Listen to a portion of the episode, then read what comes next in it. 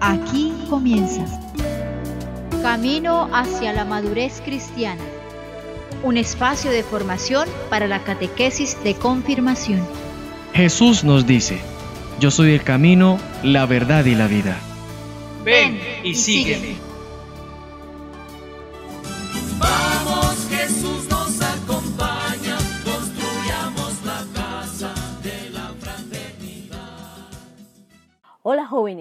Bienvenidos a esta primera emisión de preparación para la confirmación, donde activamos nuestra relación con Dios. Por eso, desde ya sintonicemos el corazón, la mente y el espíritu para gozar de los encuentros que tendremos cada sábado.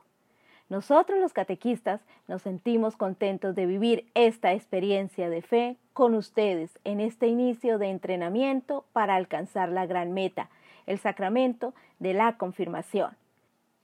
Pero antes, saludamos al Padre Anderson Gómez, rector de la Basílica Menor San Juan Bautista. Bienvenido, Padre. Lo escuchamos. Un saludo fraterno para los padres de familia, de los niños y jóvenes que hoy inician la preparación para el sacramento de la Eucaristía y de la confirmación. Esta catequesis que se llevará a cabo todos los sábados por medio del programa radial que se transmite a través de la emisora San Juan a las 4 de la tarde, se consolidará con los encuentros por la plataforma de Zoom.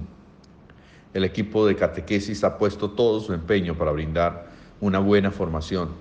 Sin embargo, es indispensable el acompañamiento de sus familias para crecer juntos en la fe. Que este proceso que iniciamos hoy se consolide a través de la bendición del Señor y que Él, que es bueno, nos acompañe a todos, protegiéndonos del mal. Gracias, Padre, por sus palabras, ya que nos motiva a estar atentos. Ahora, jóvenes, escuchemos el siguiente canto.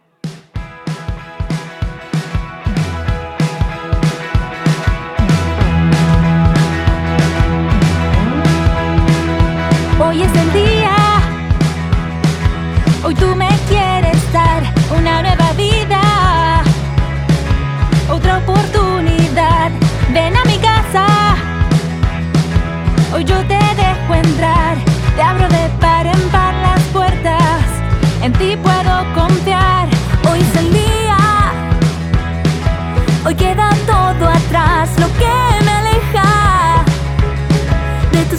voluntad.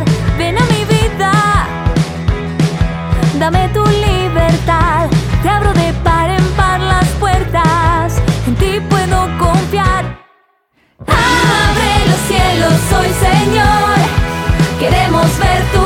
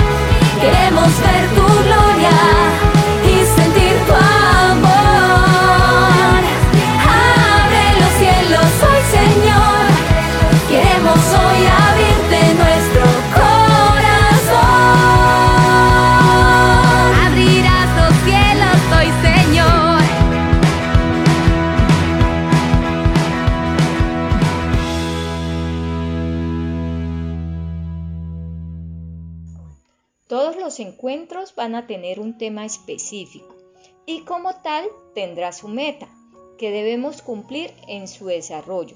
Entonces, la meta de hoy consiste en enfocarlos en el plan de entrenamiento que les permitirá prepararse para recibir el sacramento de la confirmación. Uy, qué recorrido, compañera, ya que el camino de nuestra vida es un camino con Dios que al final desemboca en Dios. Este camino ha comenzado con nuestro bautismo, en el que nuestros padres y padrinos en nuestro nombre nos acercaron a la fe. En la primera comunión es un momento importante y festivo, recibir a Jesús en la Sagrada Comunión. Y ahora tenemos nosotros que dar un paso más, conocer la fe, para que nosotros también podamos decir de verdad, sí creo. Y también para que podamos compartirlo a los demás. A esto nos comprometemos con el Espíritu Santo el día de la confirmación. Este acontecimiento es un regalo de Dios para nosotros. El que recibe de verdad este regalo tendrá también que dárselo a los demás. Claro que sí, pero ahora preguntémonos, ¿cómo nos ayuda Dios a llegar a ser hombres libres? Bueno, Cristo quiere que nosotros, liberados para la libertad, seamos capaces de amar fraternalmente. Por eso nos da el Espíritu Santo, que nos hace libres e independientes de los poderes de este mundo y nos fortalece para una vida de amor y de responsabilidad. Pero, ¿a qué se refiere esto? Analicemos las siguientes afirmaciones. Cuanto más pecamos, más pensamos solo en nosotros mismos. Peor podemos desarrollarnos libremente. En el pecado nos volvemos además inútiles para hacer el bien y vivir el amor.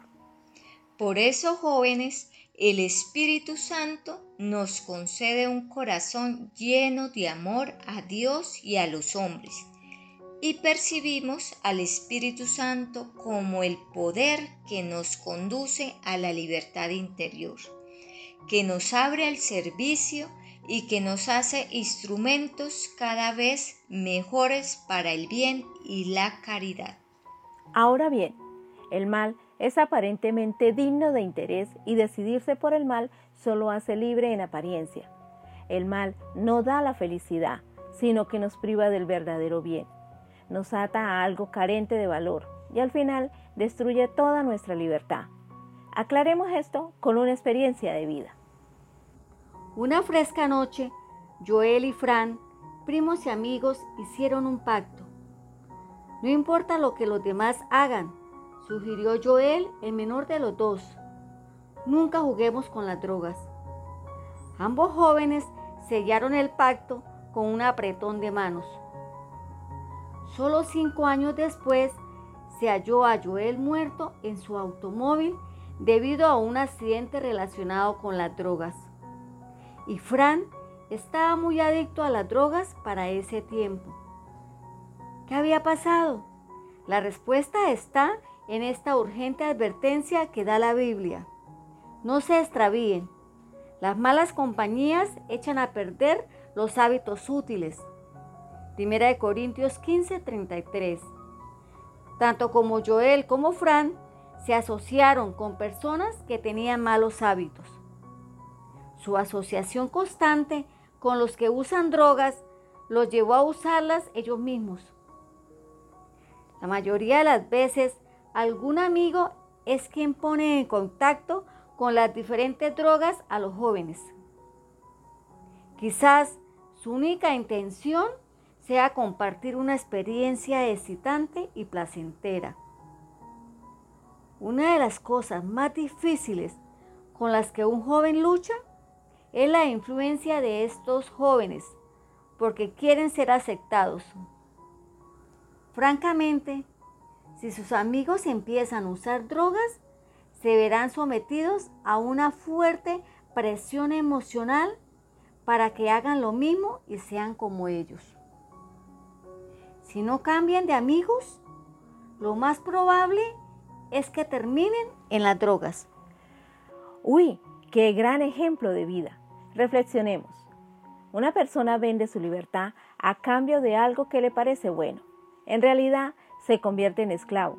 Somos perfectamente libres cuando decimos siempre sí al bien, cuando ninguna adicción, tampoco ninguna costumbre nos impide elegir y hacer lo que es justo y bueno.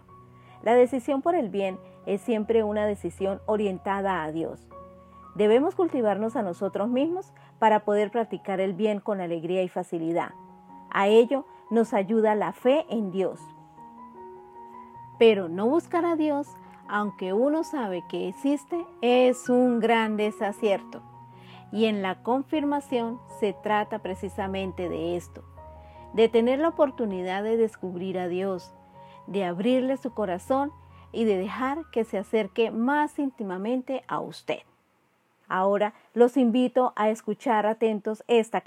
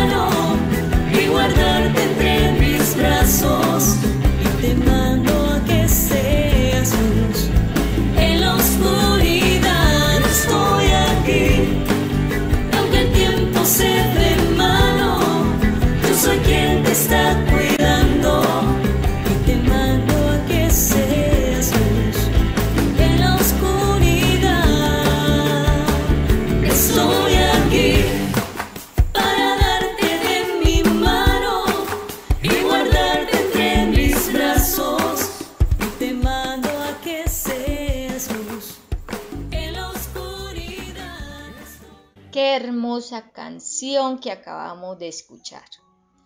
Ahora, para luchar contra esta esclavitud, se requiere que tengamos en cuenta las siguientes virtudes cardinales. La primera, justicia, para obedecer solo a Dios. Prudencia, para poder discernir y elegir lo que es correcto.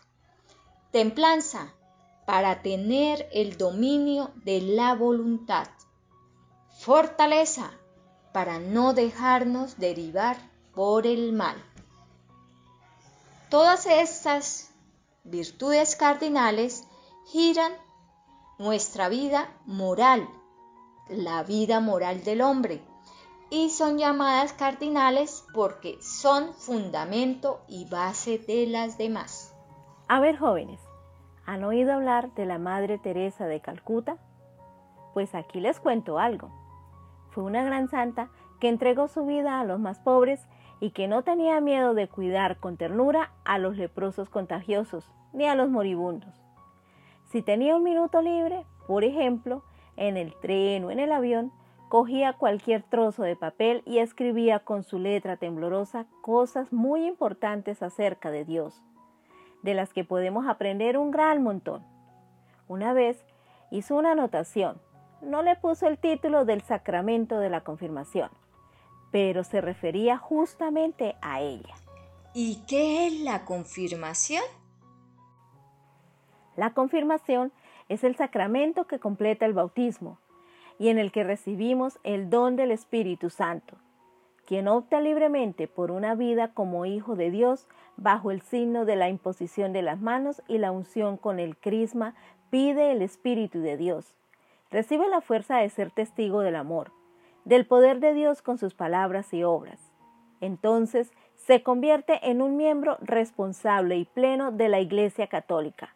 Por eso se necesita un plan de entrenamiento donde Dios sea el entrenador personal.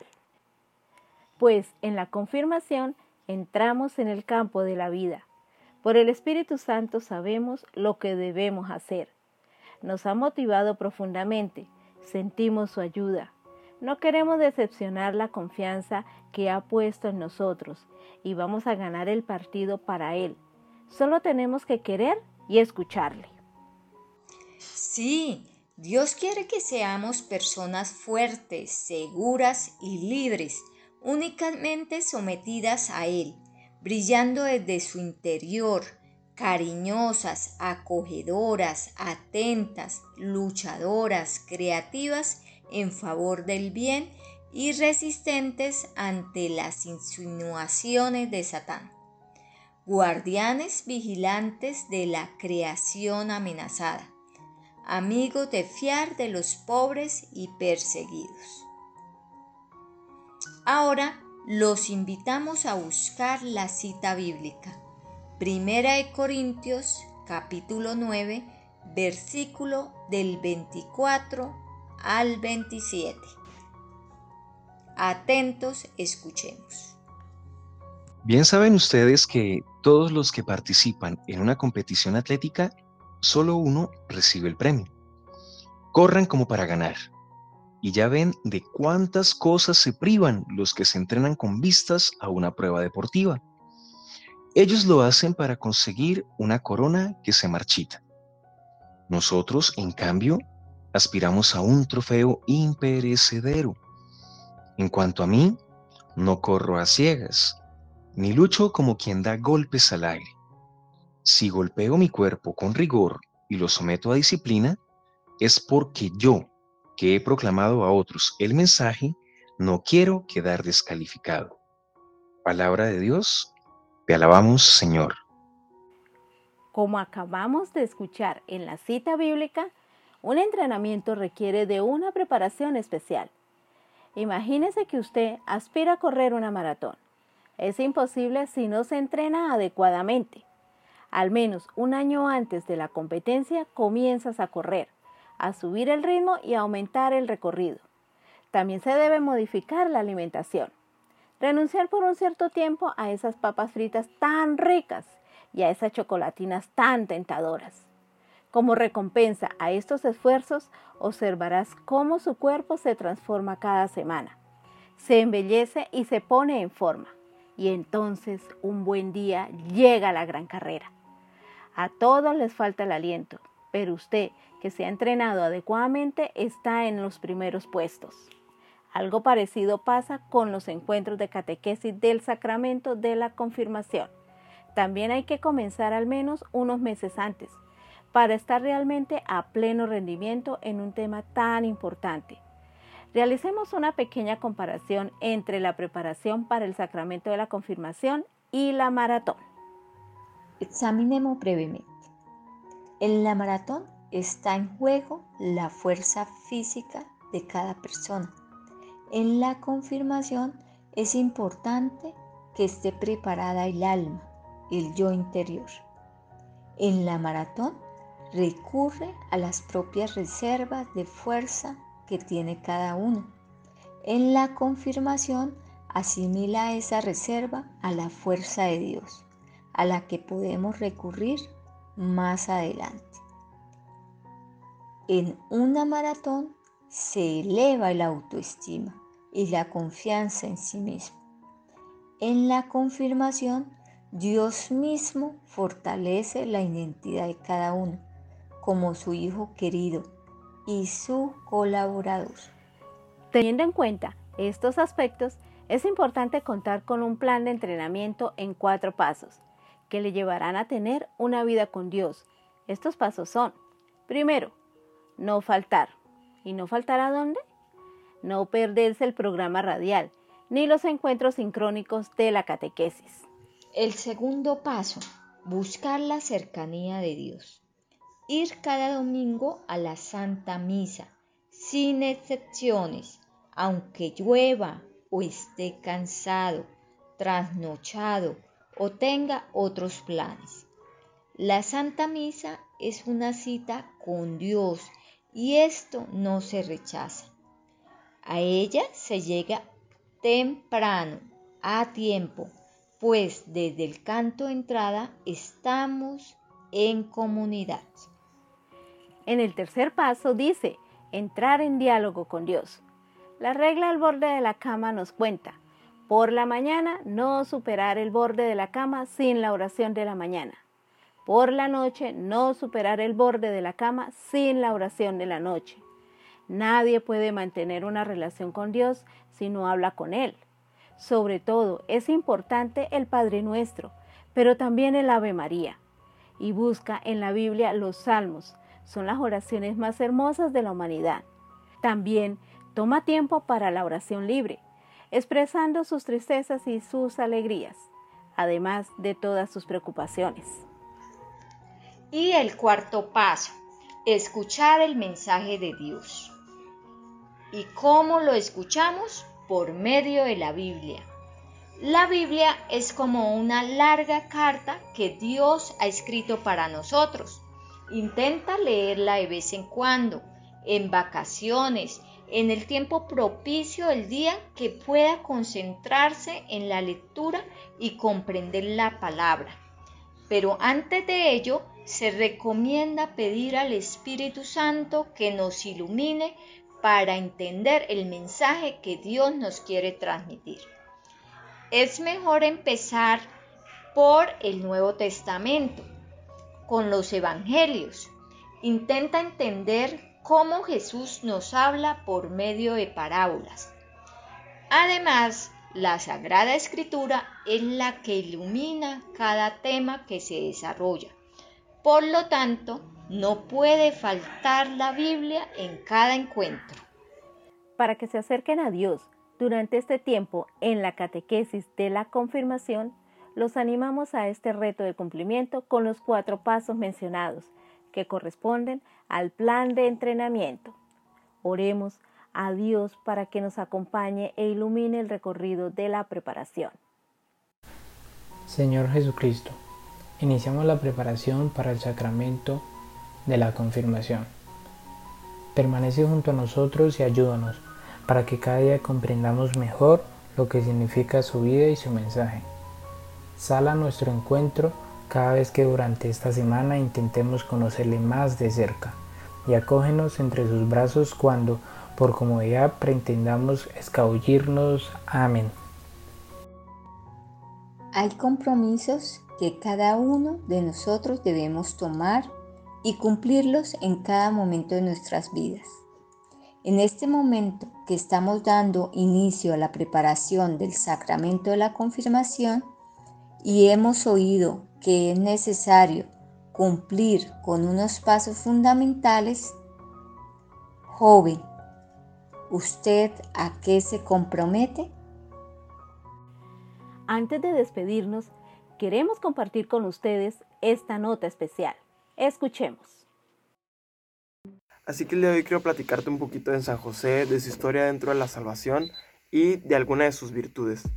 Primero que nada quiero decirte que él tuvo la responsabilidad y el privilegio de ser el padre adoptivo de Jesús y el esposo virginal de María. Esto le trae consigo la ventaja sobre los demás santos el hecho de pensar que él es el santo más cercano a Jesús y a María. Bíblicamente hablando, en Mateo 1.16 se le llama como el hijo de Jacob y en Lucas 3.23 se menciona que su padre era Elí. Él probablemente vivió en Nazaret, pero nació en Belén.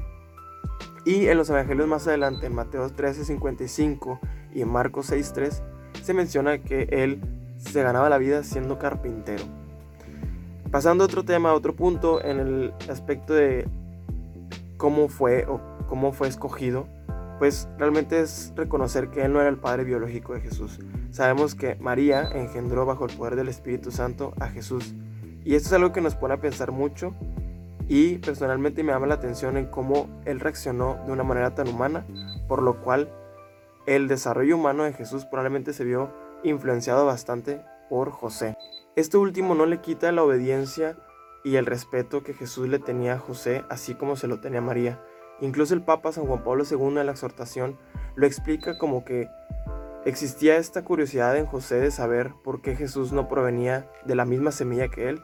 Sin embargo, se le explica a José que era obra del Espíritu Santo, y no obstante no se le quita la autoridad paterna, al contrario, se le pide incluso que él le ponga el nombre, y María lo reconoce como el Padre de Cristo. Si es hijo de María, es hijo de José, y esto se confirma con el vínculo matrimonial que existía en ellos dos. En el Evangelio según San Mateo, también se menciona que José, San José, era justo, e Ignacio Larrañaga lo explica muy bien en el libro El silencio de María. José fue un hombre sensible a las cosas de Dios, preocupado más de los demás que de sí mismo, capaz de comprender y perdonar, capaz de tener el control de sí mismo para no dejarse llevar por una decisión precipitada, capaz de esperar y sufrir él mismo, en lugar de que sufran los demás, capaz de amar oblativamente. De esta manera nos vamos dando cuenta de que José era una persona que pasaba muy desapercibida, sin embargo era una persona llena de virtudes. Eran unas virtudes de una persona de la vida oculta, virtudes como lo son la humildad, la pobreza, la entrega, la obediencia, la disciplina, la valentía, muchas virtudes en una persona que pocas veces nos hemos dado la oportunidad de conocer. Por eso el Papa Francisco en este año nos invita a que nos acerquemos a Él, a que lo admiremos, a que sigamos los pasos de una persona que seguía los pasos de Jesús y de María una persona de la cual decía sí confiadamente a Dios, ya que se destaca bastante personalmente cómo a pesar de que tuvo este miedo al darse cuenta de que María estaba embarazada y el Señor en un sueño le da la respuesta que buscaba y él se para inmediatamente y dice sí. ¡Wow! ¡Qué bonito! Igualmente debemos decir que la solemnidad de San José, esposo de la Virgen María y patrono de la Iglesia Universal, se celebra el 19 de marzo. Asimismo, la fiesta de San José Obrero, Día Internacional del Trabajo, el primero de mayo.